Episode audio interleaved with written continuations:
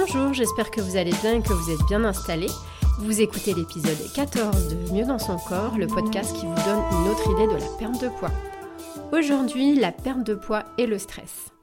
L'objectif de ce podcast est d'examiner ensemble le stress et ses impacts sur le poids, sur la prise de poids et sur les échecs de perte de poids. Je suis Elisa Lio, naturopathe diététicienne. Sur ce podcast, je vous donne chaque semaine des pistes pour perdre vos rondeurs sans frustration et sans déception. Alors, dans cet épisode, en première partie, je vais évoquer les différents types de stress. Euh, et euh, je, vous proposerai par la suite d'aborder le stress à travers ces mécanismes. Et ensuite, nous verrons euh, ce qu'engendre le stress au niveau hormonal et quels sont ses impacts au niveau de votre organisme et notamment sur la prise de poids. Alors, pour cette première partie, euh, d'abord, resituons le stress. Oui, de quel stress parle-t-on? Euh, Sachez que le stress est une réaction normale de l'organisme hein, pour faire face à une situation euh, que l'on va considérer ou alors que l'on va juger comme, comme imprévue. Alors je vous donne la, définition. Hein. Le stress survient lorsqu'il y a déséquilibre entre la perception qu'une personne a des contraintes que lui impose son environnement et la perception qu'elle a de ses propres ressources pour y faire face.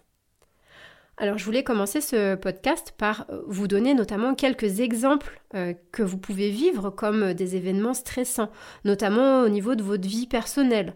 Euh, alors ça peut être l'entrée à l'école, notamment avec le passage du primaire au secondaire ou l'entrée à l'université. Ça peut être aussi la période d'examen l'entrée dans la vie active, votre mariage, la naissance, le divorce, la perte d'un proche, euh, l'arrivée en retraite, etc., etc.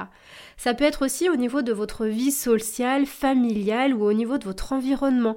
Par exemple, avec le changement d'heure, le décalage horaire, mais aussi un déménagement, des trajets récurrents euh, qui peuvent être longs, les embouteillages, euh, la maladie, les blessures, les situations d'endettement, mais il y a aussi tout ce qui est médias et hyper information. Euh, est-ce que la pollution, qu'elle soit chimique, sonore ou relationnelle, c'est quelque chose qui vous stresse? Il y a aussi les peurs, que ce soit de l'échec et de la réussite. Hein. Euh, il y a aussi la perte de contact avec nos émotions ou nos valeurs de référence, etc.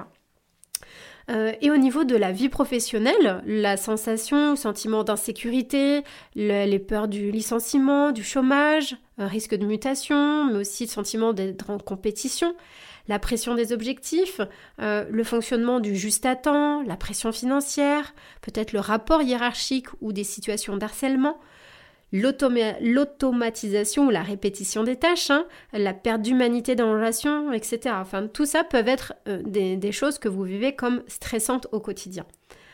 Chaque, euh, alors certaines situations vont être vécues comme stressantes euh, et chacun, ça va être propre à chacun.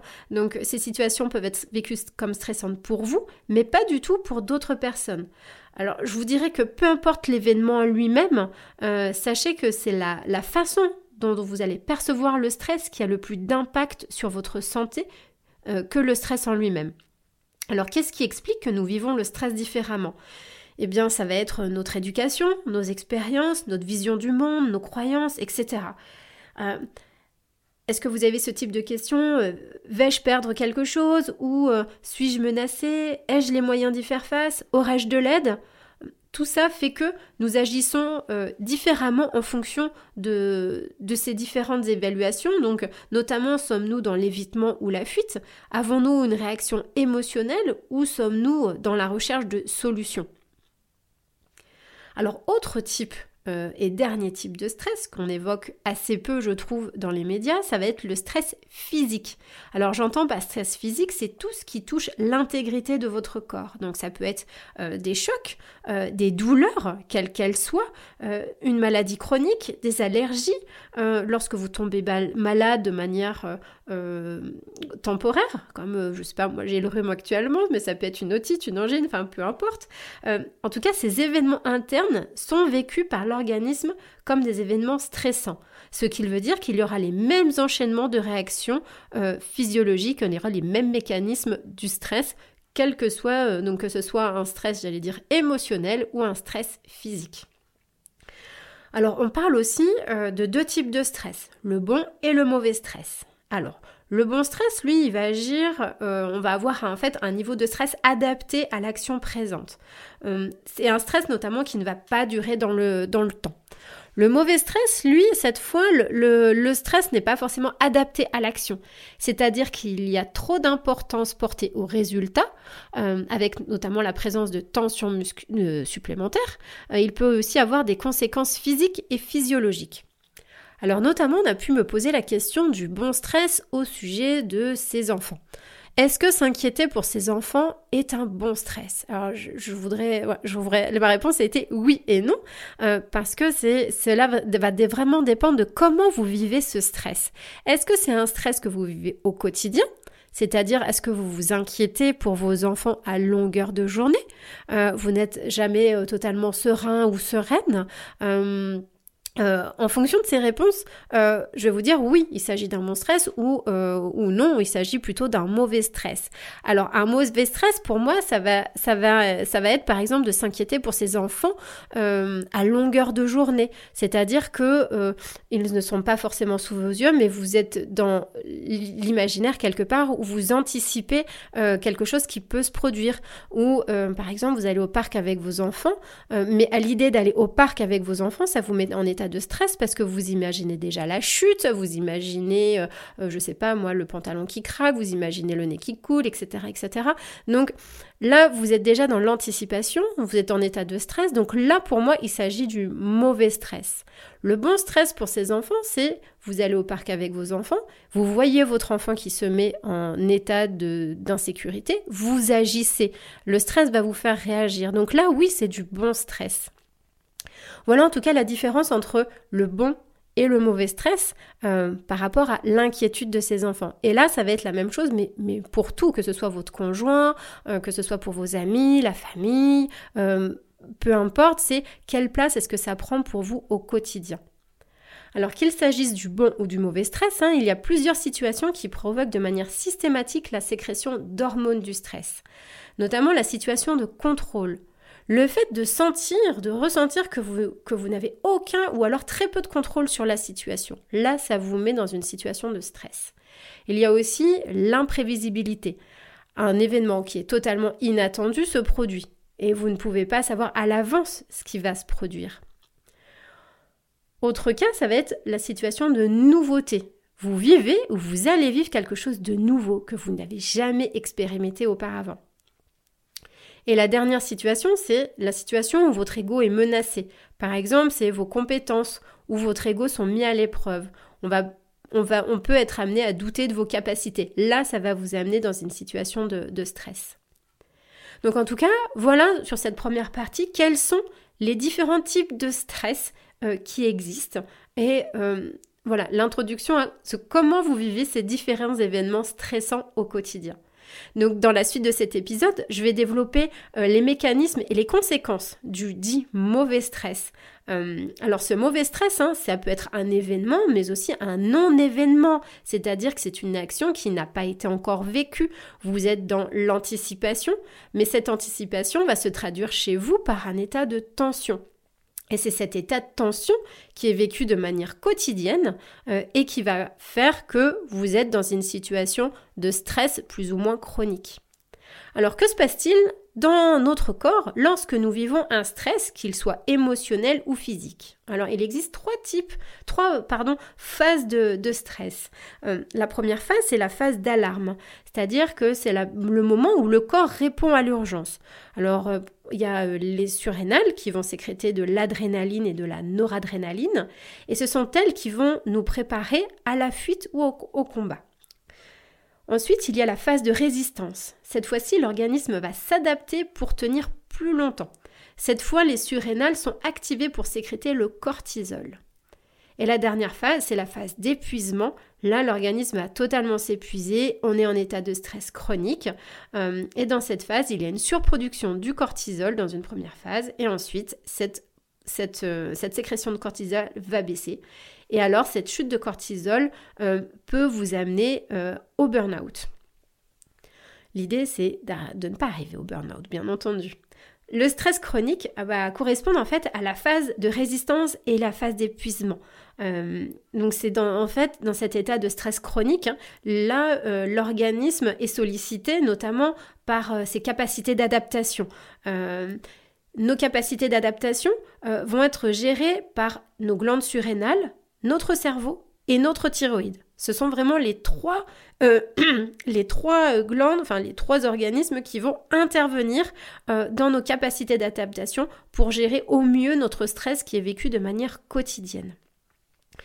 Et c'est cet état de stress chronique, hein, c'est-à-dire qui se traduit par une élévation en continu du, cortisol, qui va aussi les épuiser, notamment en affaiblissant le fonctionnement de la thyroïde et faire en sorte que notre métabolisme fonctionne au ralenti.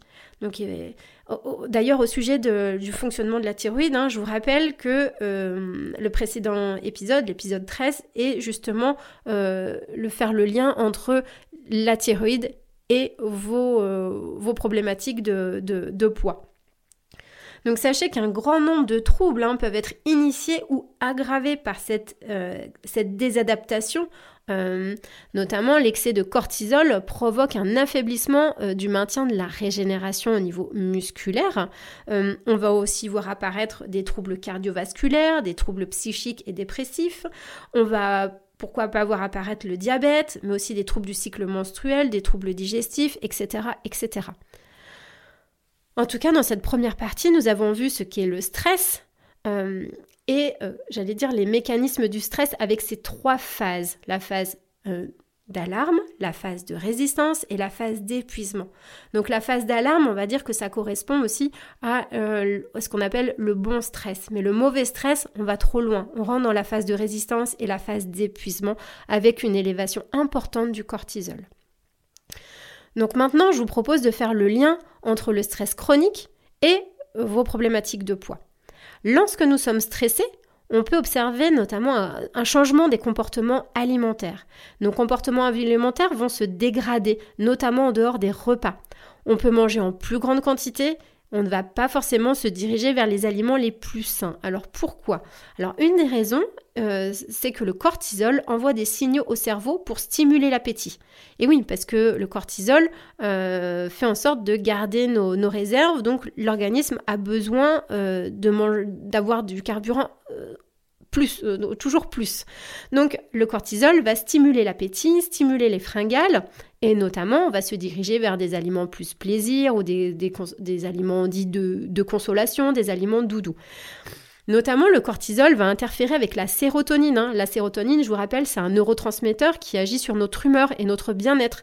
C'est euh, un neurotransmetteur qui va, nous, apporter cette sensation de calme, de prise de recul, euh, et ce déficit en sérotonine va nous rendre plutôt déprimés. Et le fait de nous d'être déprimés, on a encore plus envie de se tourner vers ces aliments doudous. Donc vous voyez, c'est vraiment le, j'allais le cercle, le, cercle non vertueux. Hein. Alors autre point, c'est que cette sécrétion importante de cortisol va impacter la sensation de faim et de satiété. Alors notamment, le cortisol va bloquer l'action des hormones qui interviennent dans les processus de sensation de faim et de satiété. Notamment, il va bloquer l'action de l'insuline. Et c'est euh, l'insuline va toujours être présente et c'est ce qui va aussi vous provoquer des fringales. Donc concrètement, c'est que votre sensation de faim n'est plus en lien, n'est plus en phase avec les besoins, euh, vos besoins physiologiques, c'est-à-dire réels euh, au niveau alimentaire. Vous mangez, vous mangez plus de ce dont vous avez réellement besoin. Le cortisol interfère aussi avec l'hormone de croissance, euh, ce qui a notamment pour conséquence une perte de la masse musculaire et un gain de masse grasse. Donc en parallèle du dérèglement de vos repas, de vos sensations corporelles hein, sur la faim et la satiété, le cortisol va également agir sur les cellules graisseuses. C'est-à-dire que le cortisol leur demande de stocker plus et d'en libérer le moins possible. Donc je résume cette partie. Hein. Le stress chronique et votre état émotionnel euh, va faire que vous allez vous retrouver euh, euh, à, manger plus, c'est-à-dire on va retrouver un dérèglement de vos repas, vous mangez plus en dehors des repas, mais vous allez vous tourner vers des aliments qui sont faciles et doudous, donc plus riches en sucre, en, matière, en lipides Et d'autre part, le stress vous empêche de ressentir votre faim réelle et de ressentir la satiété. Donc, vous mangez plus en quantité. Et ensuite, le stress demande à votre organisme de stocker au cas où et de ne surtout pas libérer ou d'utiliser vos réserves. Et pour terminer, euh, le stress favorise la transformation du muscle en masse grasse. Donc voilà pourquoi euh, le stress favorise la prise de poids et empêche de perdre du poids. Donc dans, cet épisode, hein, en première partie, je vous évite les différents types de stress. Est-ce que vous, dans, quelle situation, dans quel type d'événement est-ce que vous vous êtes reconnu euh, Tout ça pour vous inviter à observer la place du stress dans votre quotidien? De regarder aussi comment vous gérez ce stress. Et selon votre tempérament et votre nature, hein, ce stress peut prendre une place importante dans le fait de ne pas arriver à perdre du poids.